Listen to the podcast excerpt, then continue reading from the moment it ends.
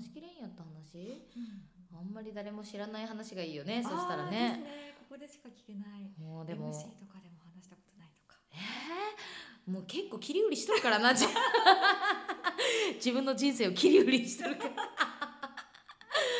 そうやな。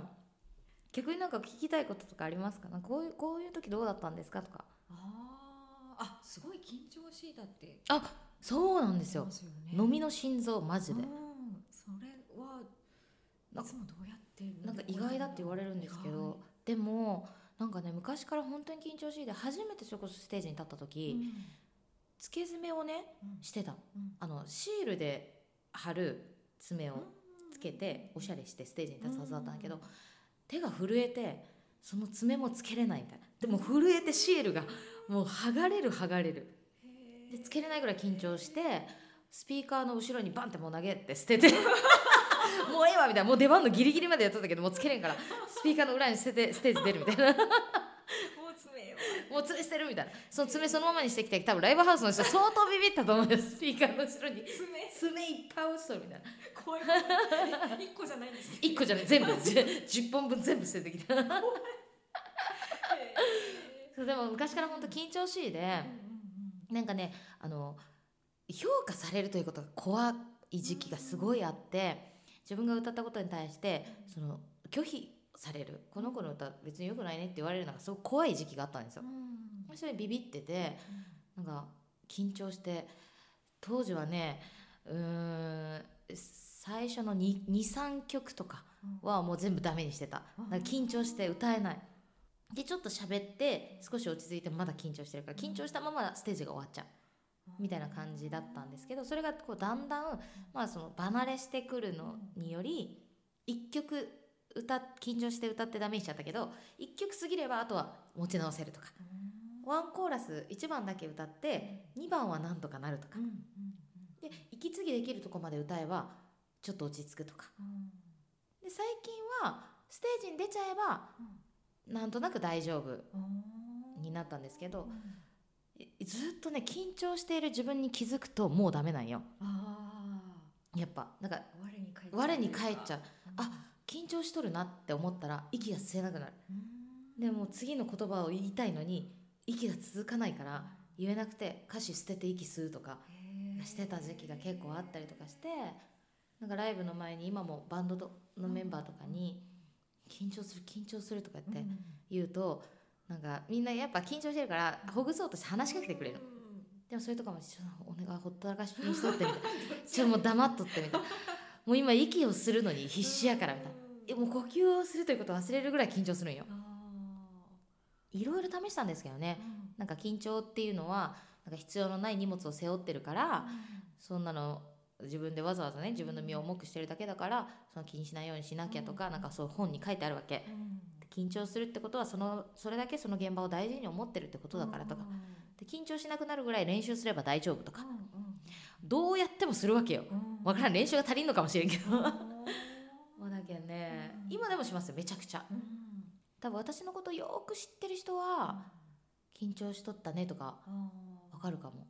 じゃあそれが気づかないぐらいに出せるようにうわなんか最近は本当出ちゃえば大丈夫になってきましたね。なんかその「青信号」っていう曲で、あのジンクス家をね左足から靴履くとか左足から前に出すとかお母さんがあのイタリアかなんかで左足の靴のヒールだけを持ってるっていうのがこうなんか女性のいいお守りみたいなのでお母さんが左足の靴のヒールのオブジェをくれたことがあったんだけどそれからこう左足だけなんかこう何するのも左足から出すとかにしてる。とかなんかそう歌詞の中で青信号に変わるのにこう白だけ踏んで渡るとか横断歩道とかをしてるんですけど歌う時のジンクスとか自分の中で決めてることがあって最初のブレスを深く吸うっていうことは気をつけてるんですよ。でそれはこの会場のいろんな人が出てるから大体ね。その会場を一回全部せ吸い込む空気をこの会場の全部を。で最初の第一声で私の色にするっていうイメージを植え付けることにより怖くなくなるから。みんな味方にする一回全部吸って私の色色にすることで。っていうのを気をつけるようにしてる最近は。そう。なんか意外というかか評価されるのが怖かったのはもうそれはだいぶ変わってきてるんですか？それはなんか変わってきたのが私ねあの北九州にいる時にボイストレーニングに通ってたんですよ。でその先生ってなんか今みたいに発声練習してとかの先生ではなくてちょっと変わった先生で歌一本一曲で一本の映画を見せれるようになりなさいっていう先生だったの。だけんなんかこうあんたの歌ってる空って朝なの？夜なの？みたいな。晴れてんの？曇ってんの？みたいな。全然伝わってこない。みたいな先生だった。のやかましいってなった時だとじゃんだから曲の中の「一日中」っていう歌詞に時間を感じないとか言われてたの。そう難しいじゃん。そんなん言われても。でもそれをなんか一生懸命教えてくれる先生で、まあ、今はその先生に習ってよかったなと思うけどでその先生がね歌の良し悪しでは評価してくれんやったんよ。で同じボイトレのスクールの中に何人か生徒がいて歌がめちゃくちゃ下手くそな子が一人いたの。でもその子めちゃくちゃ褒められるんよ先生に。で私が曲持ってって「じゃあ歌って」って言われて歌うじゃん。さあ押し付けがましいあんたの歌。もう言われてでなんかうまく歌おうとすんじゃねえと。で歌に心は込めるものじゃなくてこもるものだっていうわけ。だあんたは本当にもう押し付けがましい。もうこうでしょああでしょ感がすごいと。なんかもう全然良くないみたいな。ずっと言われとってボロカスに言われて相当へこんだんよ。なんであの子のが下手くそなのにって思ってたわけ私その時は。超嫌なやつだったから。でもこんなん嫌や言うて思ってて。でなんかその子がねその歌がすごい下手くそだった子がある日音楽をやめようと思ってるって言って落ち込んだ時があってその時に私もうここぞとばかりに、もう嫌いやったから、ここぞとばかりになんかねやめたらええやんみたいな、そんなねやりたくてもなんか続けてきても歌手になれない人がいる世界の中で、そんなやる気がないんだったらもう絶対無理だよみたいな、続けてらんないからやめなとか言って、言ってた。なすごいさ周りの子たちはさ、まあ、みんないい子たちばっかりだから、そんなこと言う？なんでそんなこと言うの？さくらってなったわけ、でその子にも「いややめんでもうちょっと頑張って続けようよ」とか言うたよ、それを私はさその時尖っとったから「て」って思ってたわけ。なんかそんな慣れあってねやっとってから「そうやれるわけないや」みたいな「やる気がないやつやめやめた方がええわい」とか言ったよ。で結局その子は、まあ、やめずに、まあ、やっとったんやけどそれもなんか気に食わみたいなやめたいって言ったのに、なんかどうのこうのみたいな感じ。思うもうちょい嫌なやつだででもその子がずっと褒められてるから私はずっとへこむじゃん、でライブのステージに立っても先生からもう全然良くないとか言われた、でそれですごいへこんで先生に見られるのが嫌やったんよ。まず最初は。なんいつも怒られるから、絶対良かったって思ってんのにいや全然良くなかったって言われると、そう先生の意見が全部だったから、なんでダメか分かんないし、どうしていいかも分かんないし、もうすごく嫌やった誰かに見られるのも嫌やったなんか、でもうはぶててなんかはぶてなんていうのふてくされて、ステージ降りる時も「ありがとうございましたよワンデーパーって帰る」とか。あだいぶ。もうだいぶもう嫌なやつやったんよ。本当に。でそうこうしよったらすっごい落ち込んで歌うのが嫌だってなった時期があったの。34ヶ月ぐらい。でライブが決まっても私出ないです。つって出なくてボイトレとかも通わなくなってもうなんか嫌だなって歌うのちょっと怖いなってなった時期にその私がめちゃくちゃやめたらいいやんって言ったその子とその周りの子たちが「やめんで一緒に頑張ろう」ってこ言ってくれたよ。でなんかさくらはもっとこうしたらいいんじゃないとかああしたらいいんじゃないとかこれができんのやったら一緒にやろうってうちに泊まってくれて一緒になんかやってくれたりとかその子たちがね私を切り捨てずに「やめたらええやん」とは言わずに手を差し伸べてくれたの。でそれでその時にあ私めちゃくちゃ嫌なやつやったんやなと。で誰かに評価されるっていうことばかりを気にしててもっと大事なことに気づいてなかったなみたいな。私は私でやれるしって思っとったし、いやそうじゃなくてこの子たちの意見も聞いてもっとなんかこう誰かの意見に寄り添って自分だけが正解と思わなければ先生の言ってることももう少し柔らかく聞けるなみたいなそれは拒否されてダメ罰って言われてるんではなくてもっとこうしたらというアドバイスだと思って聞けば、ね、いいかもしれないって思ってそれから少しずつなんかこう人に見られて何か言われても何ていうのかなそんなにこう全部全否定しなくて済むというか自分のことなんて言ったけどなんかその一時期めちゃくちゃ落ち込んだ時に助けてくれた人がいたからよかった。そう私はあの時あんなにもうやめればいいやんペーとか言ったのに。周りがいい子やった本当に。本当に周りが優しい人ばかりですね、うん、こんな嫌なやつやったのに。いや本当に助けられましたね。そんな嫌なやつだったのも意外。嫌なやつだったんですよ本当に。だけど地元に友達あんまりおらん すごい自分に自信があるっていうか絶対自分のこと信じてるってところがあるんだなと思って。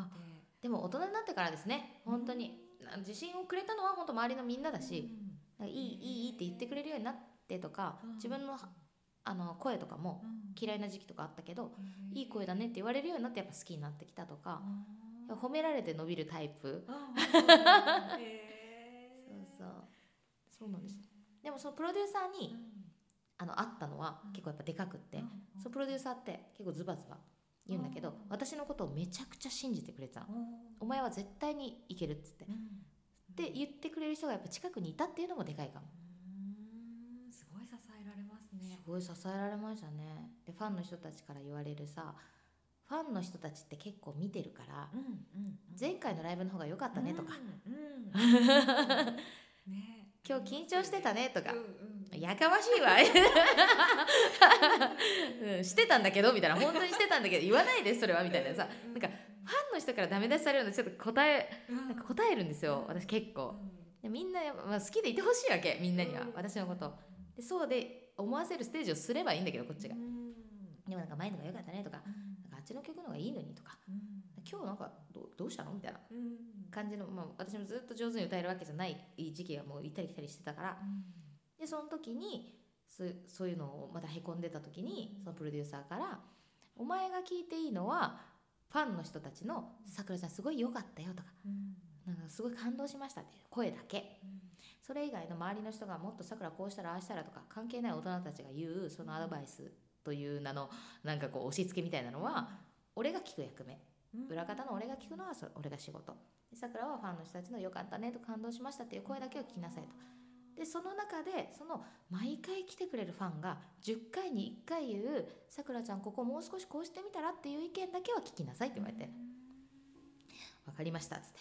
でそれがもう周りに何て言われたらピッてしとる耳でもちゃんとそうやって聞いてくれるバックがそうそうそうそうそう。てくれてる人がいるって本当いいですね。うん支えられてますね。すごくいいバランスで。そのおかげですくすくこんな自信満々にさ また子供の時みたいにさ なんか私いけるかもって。あでもきっとそのキラキラがなんか魅力なんでしょうね。へえ素直。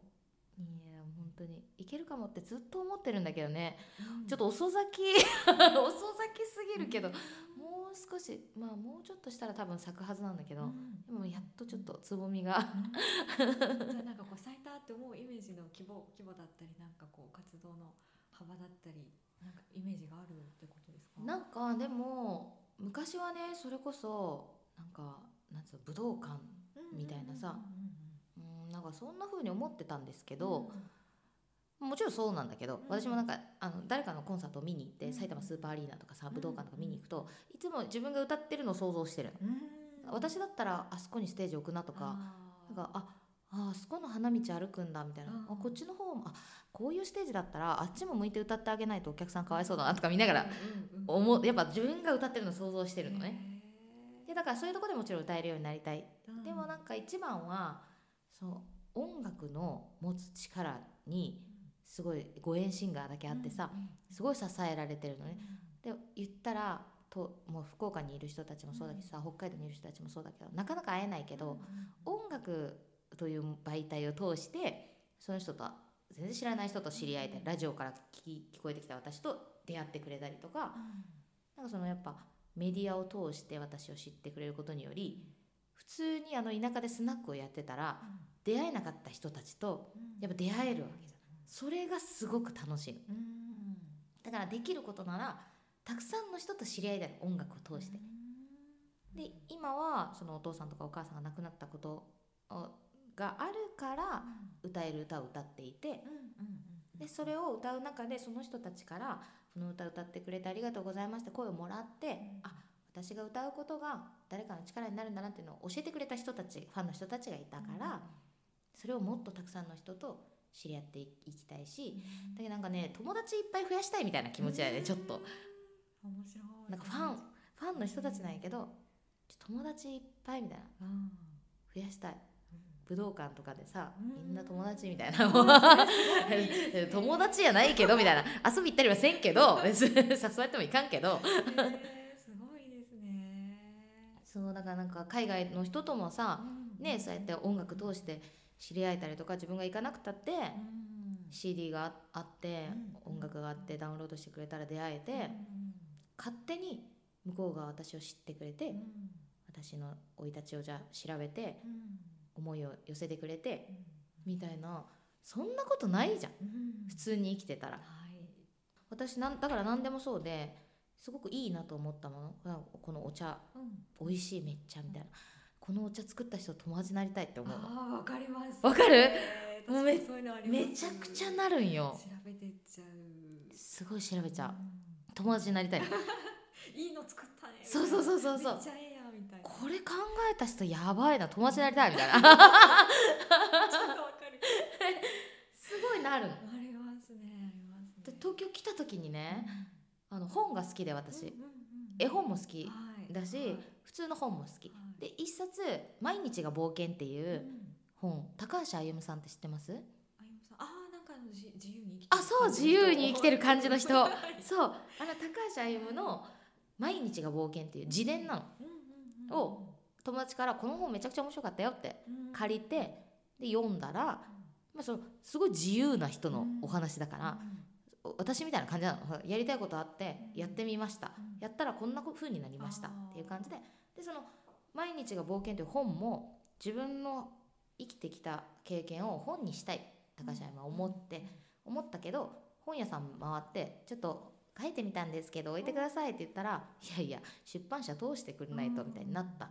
で出版社もあったけどどこにも断られた。ほんならもう出版社自分で作ろうって言って作ったのがサンクチュアリ出版っていう出版社ででそこから自伝を出しましたっていう本がこの手元にある本だと。すごい感動したわけよ。この行動力に。この人友達になりたい。思って本を読んで読み終わって閉じてすぐサンクチュアリ出版に出ましたで高橋歩さんと友達になりたいんですけど。もう今今読みましたと、うん。毎日が冒険を、うん。めちゃくちゃ感動して今電話してますと。うん。高橋歩さんと友達になりたいんですけどいらっしゃいますかって。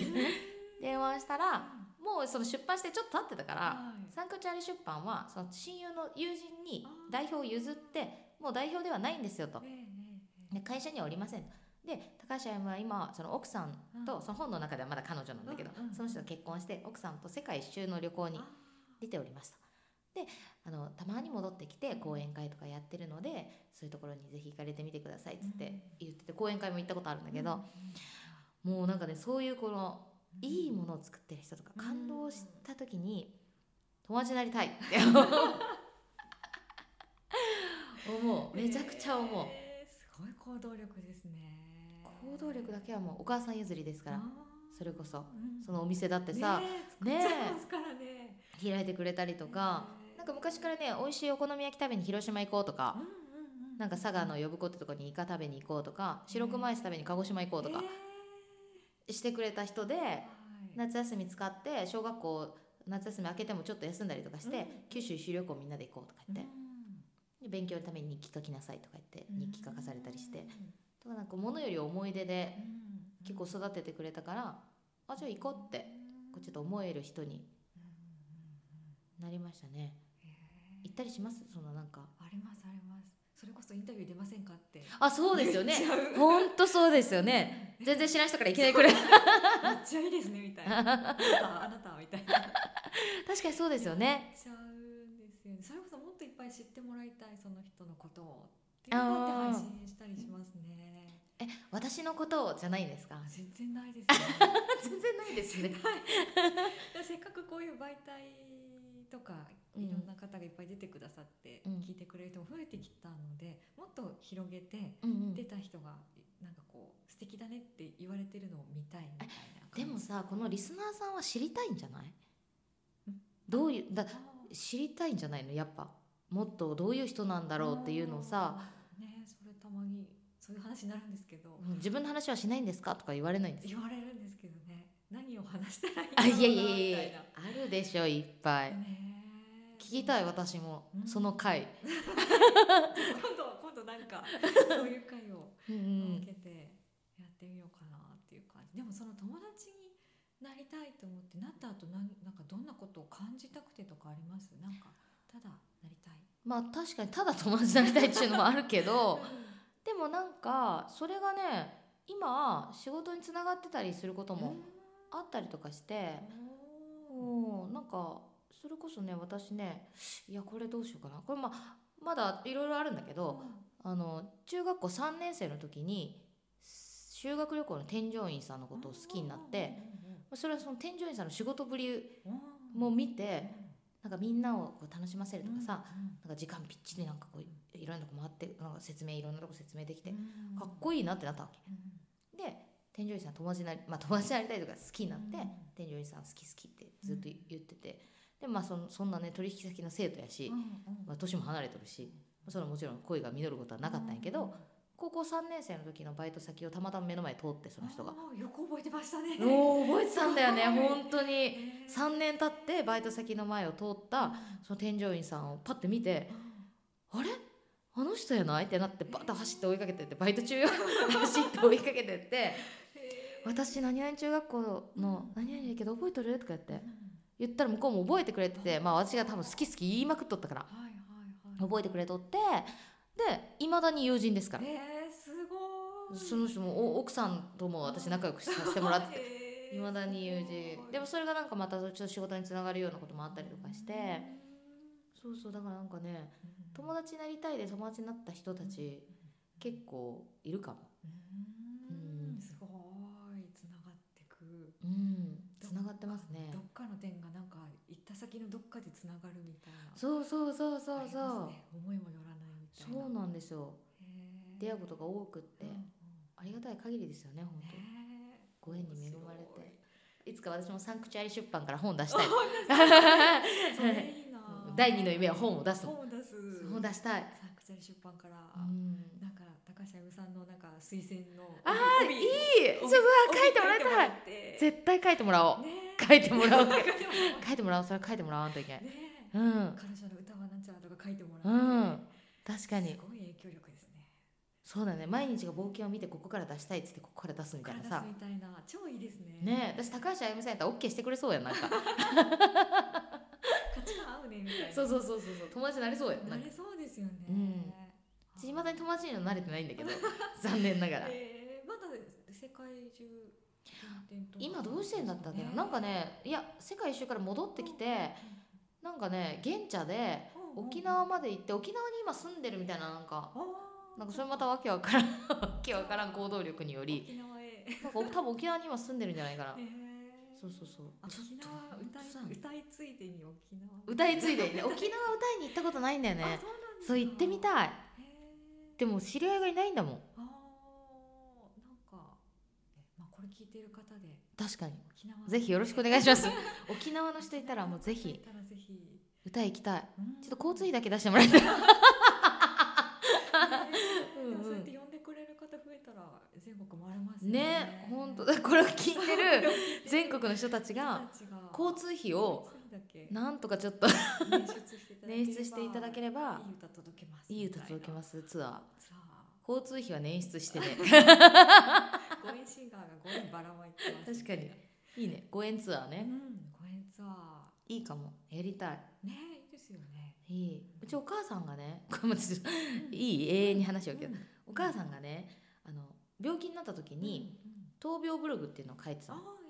でアメブロで書いてたんだけど1日ね 2, 2万アクセスとか3万アクセスとかあって闘病ブログのジャンルで第2位とか全国。すごい有名になったのよ。へでその全国にだからと同じ闘病してる方家族にその病気の方がいらっしゃる方とかいろんな人友達にはブログで友達になってその人たちを訪ねた旅を死ぬ前にしたいって言って車で北九州からその人たちのところに会いに行く北海道までっていう旅をお母さんしたんよ。すごいよねそう考えてお母さんすごいよ本当に。だって患ってる。そうだよ患ってる時。だけ抗がん剤治療終わってすぐまだあのがんが転移してその余命宣告される前だけど、に行ってて抗がん剤が終わったら行くっつって。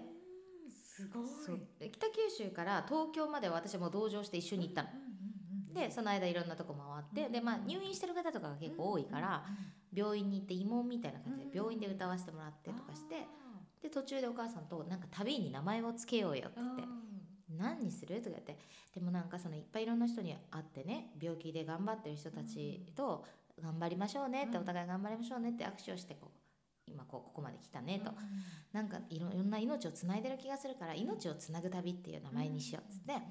命をつなぐ旅ツアーっていうのをお母さんと一緒にもうやって。私は東京で降りてお母さん北海道まで行ったんですけど、そのお母さんがたどった道を北海道まで私ももう一回行ってみたいな、その人たちっていうのはすごいお母さんが亡くなってからもブログを見守ってくれてたりとかして、その人たちに会いに行きたい。亡くなった方とかもいらっしゃるんだけど、会いに行きたいしお母さんがどういう景色を見て、どういうふうに遊んだのかブログに全部書いてるのね。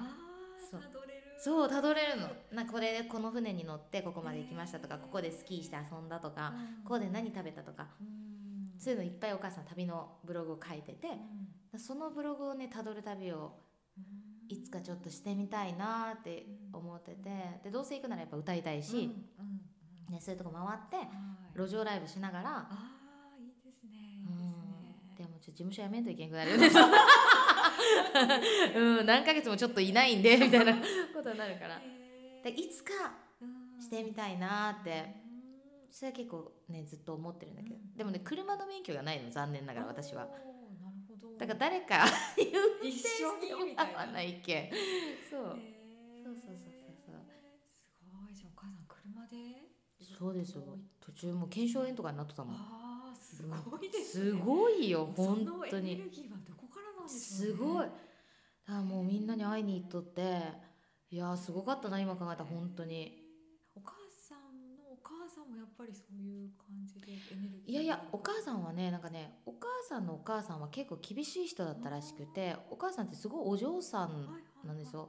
で厳しく育てられてもう甘やかされてもう人人見知りでめちゃくちゃ。で付き合ってた彼がカレーうどん食べよっただけで別れるような人なの、えー、やばくない？高校生の時のなんかすごい憧れの先輩と付き合うようになって食堂で見たらカレーうどん食べよったんやって、あの先輩がカレーうどん食べるとか信じられんっつって別れたっちゅうよ、お母さん相当痛いねマジでとか言って。それぐらいお嬢さん本当に。そのお嬢さんがお父さんと知り合ってお父さんと結婚してお父さん当時その要は建建設の会社の社長さんだったから当時は私もお嬢さんだったんですよ。でお母さんもお小遣いもらいながら専業主婦して、でもうちにお手伝いさんとかが週に何回か来るみたいな家だったの、本当にちっちゃい時ね。なんだけどお父さんがやっぱ震災で亡くなってから、急に会社も潰れちゃって、その借金とかもしたから働かなきゃいけなくなった、働いたことなかったね、今まで一回も。でそれがさ子供3人抱えて、急に働くようになったから働き出してめちゃくちゃいじめられたんだって。仕事もできんし、うん、何も社会のこと分からんし、うん、でいじめられてそれでもやっぱ子供たちのために働かんといけんしっていうので相当苦労したみたいで,、でその時に子供たちが二十歳になるまで絶対お父さんにね泣き言言わずに私一人で頑張ったよって頑張ってこの子たち二十歳まで育てたよっていつか死んでお父さんに会いに行った時に褒めてもらいたいから頑張るんだって決めて泣き言言わずに頑張ってきた結果めちゃくちゃ強い人になったんよ。だけどなんかそのお母さんも多分いろんな人に支えられたんでしょうね。でそれできっと自分もいろんな人に会いに行きたいとか、って思ったんじゃないか。すごいだから強い人だったけど昔はそんなことなかったみたいで。うん。すごい。そうだからねもともとの性格は妹の方がお母さんに似てますね。妹はもう人見知りでおとなしくて着る服とかも全然違うし。買い物行ってももう2人とも全然違う。な姉ちゃんここの店でうん。何も買うもんないわみたいな。全然違いますね相当人見知り。